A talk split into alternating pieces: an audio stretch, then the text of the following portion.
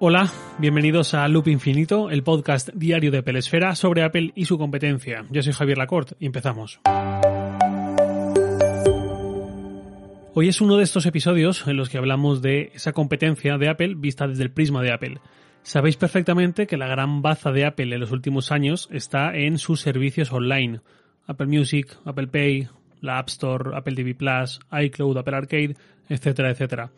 Estos servicios han servido a Apple para apuntalar su negocio una vez los iPhone ya tocaron techo en sus ventas anuales. No se han vuelto a vender tantos iPhone como se vendieron en 2015, precisamente por una cuestión de madurez del mercado y de cómo es el propio mercado del iPhone.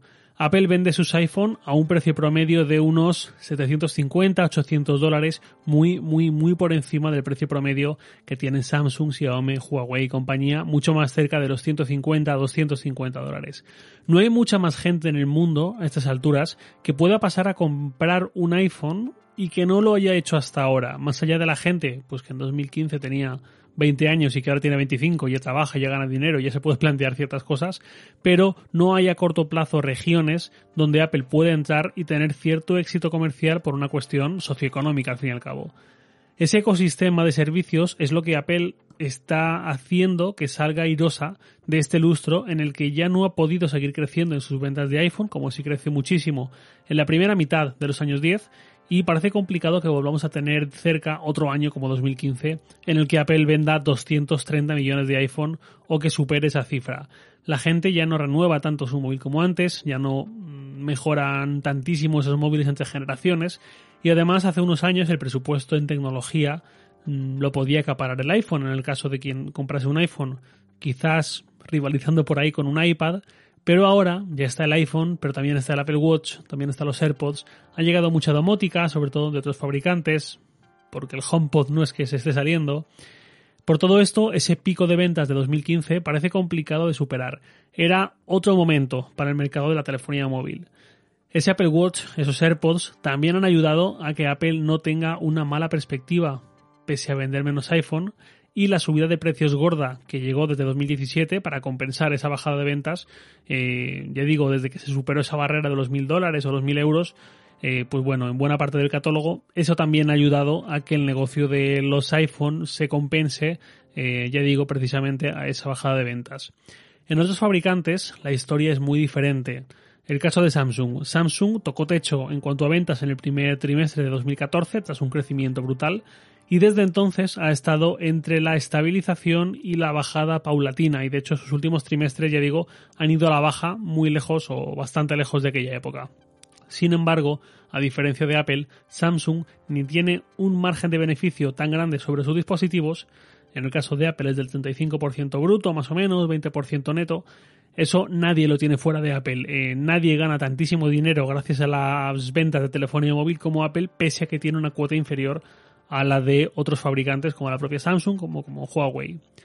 Tampoco Samsung, que tampoco tiene un ecosistema de servicios consolidado ni nada que se le parezca, no es que no tenga nada, pero está muy, muy, muy por detrás.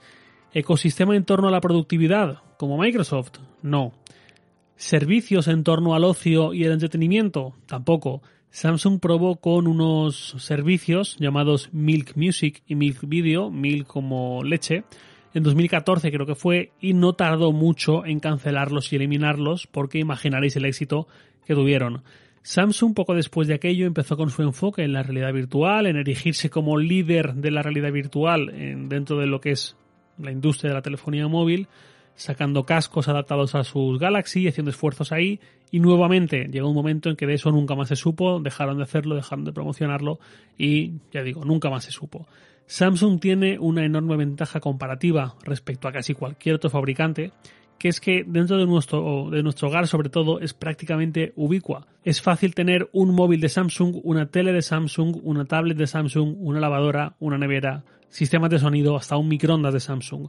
Samsung tenía o tiene la posibilidad de darles a todos esos dispositivos una conexión muy buena entre ellos gracias al software cruzado e incluso hacer una especie de IFTTT para sus productos domésticos y de esa forma poder tener todo esto nativo sin tener que recurrir, pues por ejemplo, a un enchufe que es compatible con Alexa, que al final todos los dispositivos que enchufamos con un enchufe de Alexa son menos versátiles y menos capaces de lo que podrían ser si ya tuvieran Alexa incorporada. Pues en este caso eh, sería el asistente de turno de Samsung, que también podríamos hablar de Bixby si os parece otro día. Eh, está por ahí SmartThings, que es un poco lo que hace esa función de hub de comunicaciones entre dispositivos y demás, pero queda lejos del potencial al que se podría llegar. Y luego Samsung también tiene wearables, eh, auriculares inalámbricos, relojes y tal, que no es que estén mal, pero no han tenido tampoco un éxito comparable al que ha tenido la propuesta de Apple. Sin unos wearables muy robustos en venta, sin fidelización y sin unos servicios que aten al ecosistema a sus usuarios, ¿qué es lo que ocurre? Pues lo que ha ocurrido. En cuanto llega otro fabricante usando el mismo sistema operativo porque no es tuyo, con un nivel bueno y con un precio más bajo, se lleva una parte de tus ventas y te deja en una posición complicada. Eso fue lo que le pasó a Samsung cuando entró en escena Huawei y lo que es la vida, eso es lo que le está pasando ahora a Huawei ahora que está entrando en escena Xiaomi.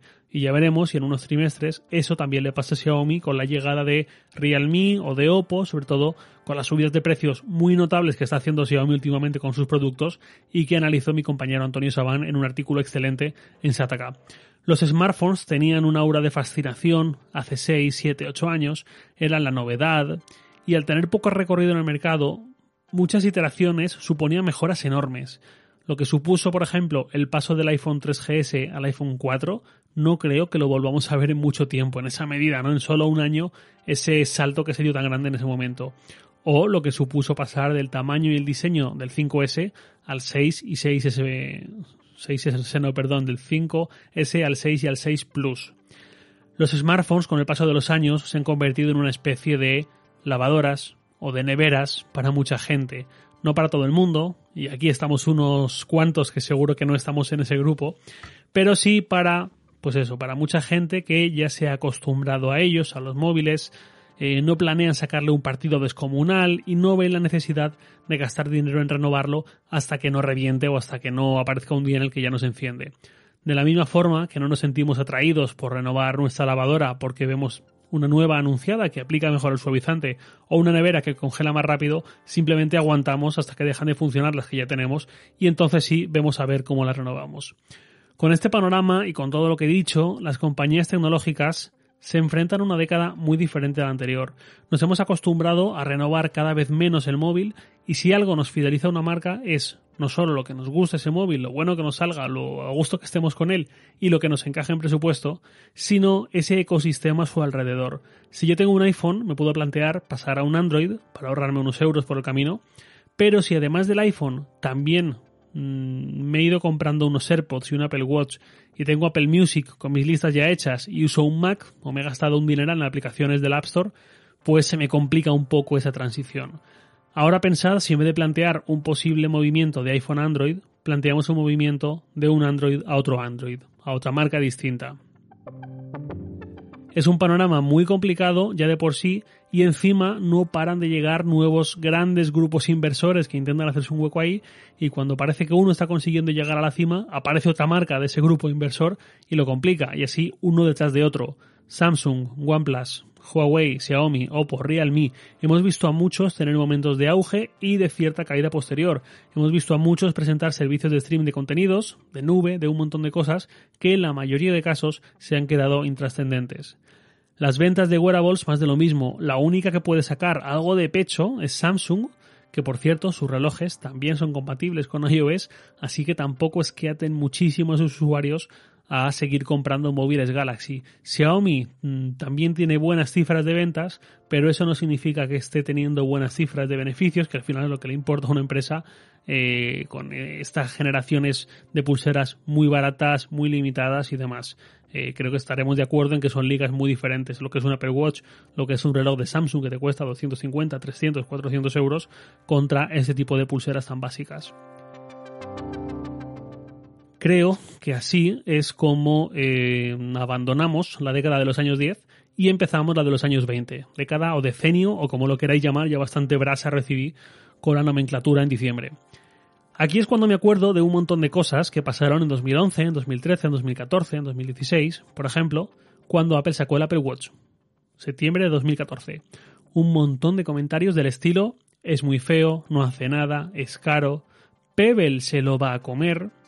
Pebble murió agonizando mucho hace ya años. Fitbit es mejor, tampoco hace falta que os cuente cómo acabó Fitbit. O mi favorita que es, los mercados reaccionan al Apple Watch con una caída del valor de la acción de Apple del 5%. Bueno, con los AirPods mm, también escuchaba y se leían muchos comentarios en líneas muy similares. Son igual que los de cable, pero como si los hubieses cortado el cable. ¡Qué vergüenza ir con eso por la calle! Son carísimos.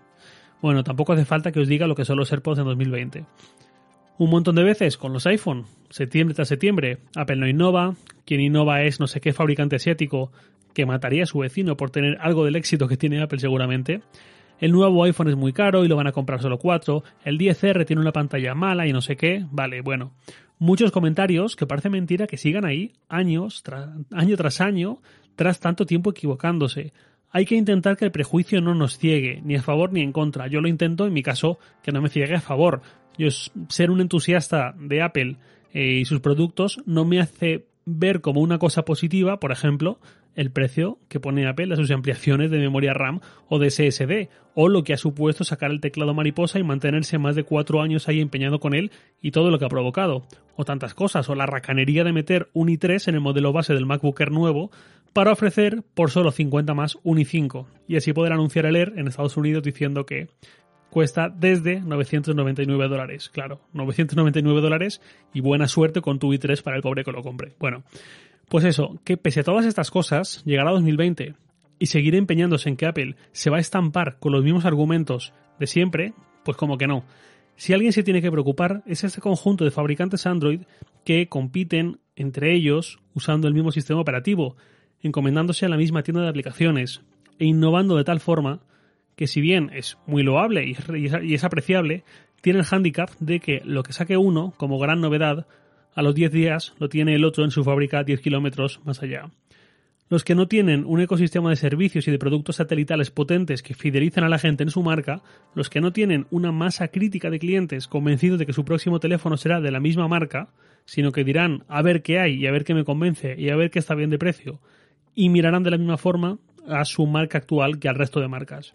Siempre insisto con lo mismo, pero es que es esencial para comprender a Apple y a su trayectoria pasada y futura.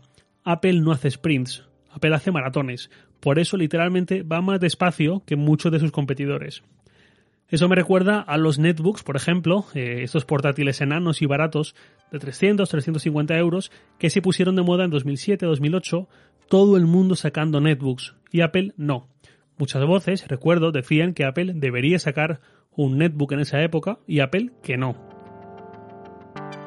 En su lugar, Apple acabó sacando el MacBook Air de 13 pulgadas frente a las 8, 9, 10 pulgadas como mucho que solían tener los netbooks y que además era 5 veces más caro que lo que costaban esos netbooks.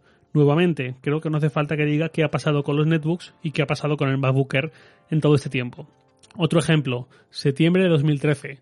Samsung presentó en Berlín el Galaxy Gear, su primer reloj inteligente. Yo estuve en esa presentación y me acuerdo perfectamente. Tenía tornillos a la vista en los extremos de su caja, de su pantalla, y una cámara integrada en su correa, una correa que no se podía intercambiar. Creo que es obvio que ahí Samsung tenía mucha prisa por sacar un reloj y quizás no tuvo ni tiempo para darse cuenta de que no era lo, apropiado, algo así, de que no tenía ningún sentido hacer una foto con la correa eh, del reloj y el resultado además era muy malo, el proceso no era cómodo, pero seguramente, esto es percepción mía, seguramente Samsung quería llegar la primera o la segunda, porque Sony ya tenía otro reloj también por ahí en el mercado, pero bueno, de las primeras en esa nueva hornada de relojes inteligentes que empezó a llegar. Luego llegaron más como Motorola y Apple, que no tenía esa prisa, acabó llegando eh, con el Apple Watch un año después, en septiembre del 14, ya digo. Apple se diferencia por sus diseños, por su integración total, por muchas cosas, pero es clave esta paciencia, que muchas veces nos frustra como consumidores porque estamos deseosos de recibir novedades o de tener lo mismo que tiene nuestro amigo que usa Android, pero que a la larga creo que nos beneficia más que nos perjudica. En general habrá casos en los que no, pero creo que si hacemos balance podemos estar bastante contentos en ese largo plazo. Apple ha actuado sin prisas y ha afianzado un ecosistema de dispositivos complementarios al iPhone y de servicios asociados a ese ecosistema. Podemos quejarnos de ciertas cosas con mucha razón, podemos pedir otras que no nos da o que nos da a un precio demasiado alto, pero para mí no hay color a la hora de comparar lo que está haciendo Apple con lo que está haciendo ninguna otra tecnológica. Hay otras que lo hacen muy bien, en campos más concretos o distintos, como Google o como Microsoft, pero Apple está muy sola en ese sentido. Nada más por hoy, lo de siempre, os leo en Twitter, arroba jlacort, y también podéis enviarme un mail a lacort arroba sataka.com. Loop Infinito es un podcast diario de Peresfera publicado de lunes a viernes a las 7 de la mañana, hora española peninsular, presentado por un servidor, Javier Lacort, y editado por Santi Araujo. Un abrazo y hasta mañana.